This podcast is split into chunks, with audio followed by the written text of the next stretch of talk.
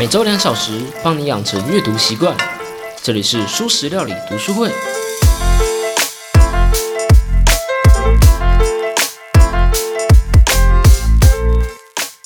Hello，Hello，大家好，我是主角小 P。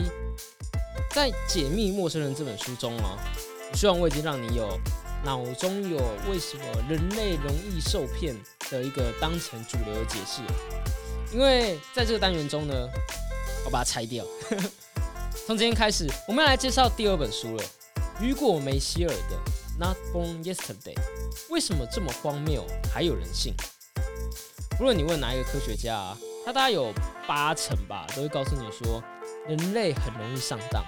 不管是哲学家啊、心理学家啊、动物学家啊，当然也包括什么社会学家之类的，都一再的哀叹说，人类就这么容易上当，这么容易被洗脑。但是，就唯独这一位雨果·梅希尔站出来说：“不，人类其实没那么容易上当，人类不是易受骗的，人类其实是理性的。”我不知道你觉得如何啦？我自己的大脑在刚看到的时候是警铃大作的，我就是心想：不不不不不，人类就是容易上当的，人类就是一个愚蠢的生物。而且你看，回头看看历史。人类不是一次又一次的犯下愚蠢错误吗？尤其是当我们说到一群人的时候，群体往往是乌合之众啊。一个人或许很难预测，但一群人却很好煽动。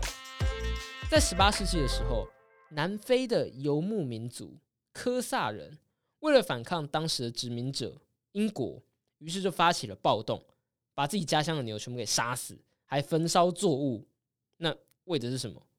原因是因为有人传言说，只要杀死牛、砍下他们的脑袋，而且放火烧掉农作物，就能召唤鬼君来杀死英国人。在二零一六年的十二月，一名男子手持突击步枪冲进一间披萨店中，那他又是为了什么呢？他的目的不是抢劫，而是他相信前美国总统克林顿还有希拉蕊。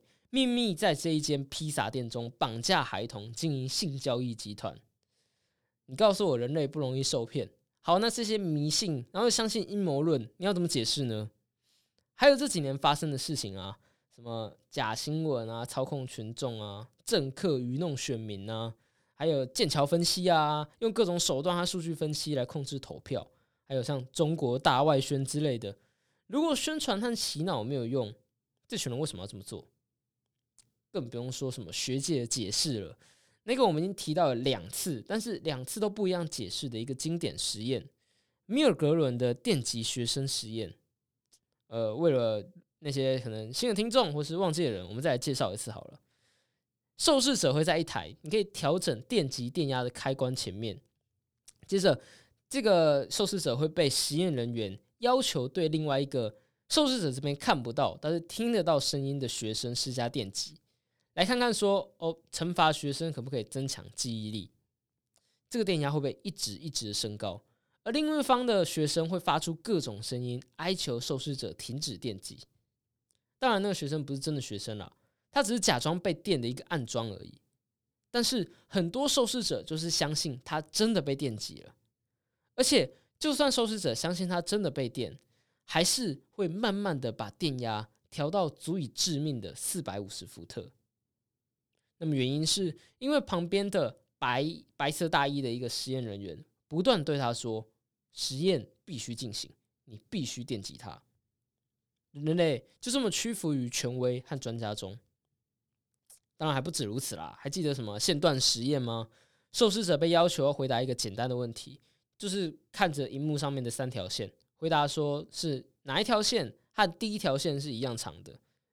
这三条线的长度其实很明显的。就算是一个五岁小孩，大家都能轻易答对吧？但是却有三十 percent 的受试者答错了。为什么？因为除了受试者以外，在场还有好几个暗装，而这些人一致回答错误的答案。于是我们就会说，这个人从众了。另一个类似的实验是暗装站在人行道上面，会去盯着建筑物的某一个建筑物的窗户上面看。结果就引来了一堆的路人，也跟着一起盯着看，好像说人类就是忍不住要从众一样。那为什么？为什么人类是这样的？科学界有不少的解释啊。而在人类学界的话，目前的解释是说，因为人类得要学习，我们得要学习，而学习最好的方式就是模仿。可是要模仿谁呢？总不能因为说，嗯，你今天喜欢听素食料理好了，就去模仿小 P 我写那个蛮糟糕的文案，对吧？要判断谁是值得学习的，是很复杂的，因为复杂，这就容易出错。那因为这个判断，所以我们就带来了三个思维的偏误。第一个是成功偏误，我们看谁成功就模仿谁。但是我想很明显，这不是一个完美的方法。你看那个创业家得到社会的名声啊，还有金钱啊，就他是个成功的人嘛。于是你就开始模仿他的一切行为，包括发型啊，他买什么啊，他穿什么啊，他走路的姿势，他是用长皮夹还是短皮夹之类的。嗯，我想。不用我多说啊，这肯定怪怪的吧？这就是成功偏误。第二个是从众偏误，就是你看多数人怎么做，就跟着一起做，也不多问什么。我想这应该也不用多说，这就是一个不太好的事情。最后呢是声望偏误，这有点像是成功偏误的变体，因为其实我们不太好判断到底谁是成功的人，毕竟每个人对成功的定义都不同嘛。所以我们就看谁的声望高，就学谁。如果很多人都知道这一个人，那他大概就是值得学习的。这就是声望偏误。这三个偏误虽然是偏误啊，但是当我这样讲的时候，我相信都是符合我们的直觉的。我们都会觉得人们就是有这三个偏误。没错啊，你可以认可说周杰伦的唱歌很好听，但是就不代表他代言产品一定好嘛。网红的声望高，大家都知道他。可是这是代表他的能力很高吗？当然不是嘛。可是还是有人会这么相信。我们相信有人会这么相信，所以这就是这三个偏误。我觉得这几个解释肯定是非常符合我们素食料理听众的胃口啦。我相信大家都看过不少类似的书之类的。可能在我说这三个偏误的时候，你还频频的点头啊，表示认可之类的。当然，还有我们在上一本书《解密陌生人》中说到的默认为真理论。顺便跟大家提醒一下，我们解密陌生人实体书的抽书活动只进行到明天哦。还没有留言的，赶快去留言。只要 take 一个朋友，你就有机会可以拿到书了。那就我看目前的留言量的话，你拿到书的机会应该还蛮高的哦。还要去留言哈。好，不同的学科、不同的理论，这一些都一再一再的表示，我们大部分的老百姓就是愚蠢的，这些盲从人群和权威。根本就没有自己的判断，没有独立思考的能力。但是，如果说不，这些主流说法都是错的。即使我们未必知识渊博，可是也不是轻易就上当的。雨果的逻辑其实非常简单呐，就是你想想，如果人类这么好骗，在漫长的演化过程中，人类早就该被淘汰啦。经常做傻事的族群怎么不会消失呢？你有没有脑袋打结的感觉？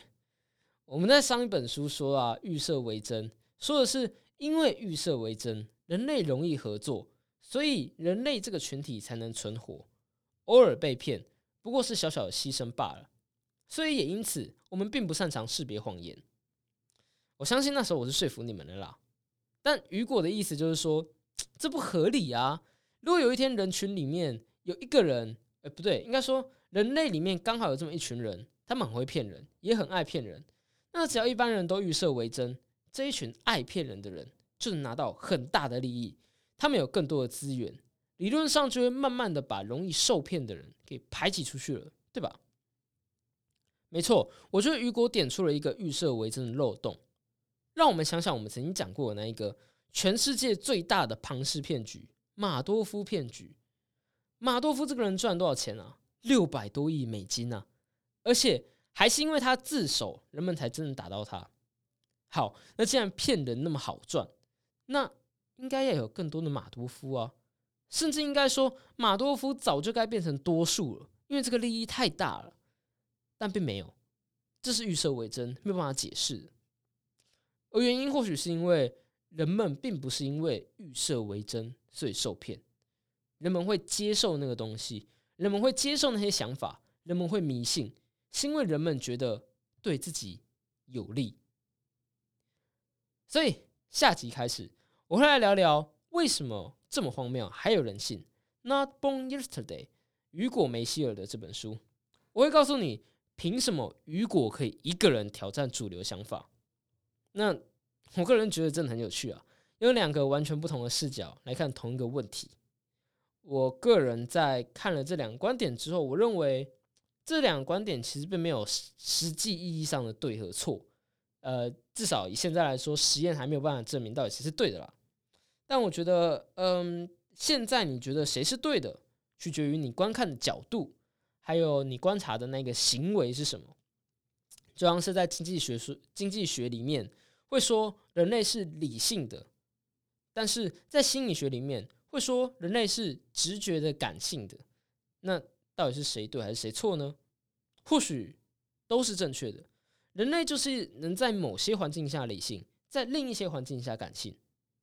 但是如果你的脑中没有同时存在这两种想法，你就会轻易的对那一个人下判断。而我想，这是萨波斯基、格拉威尔还有雨果·梅希尔都不想看到的。一流智慧的标准是脑袋同时存在两种完全相反的想法，仍然能正常做事的人。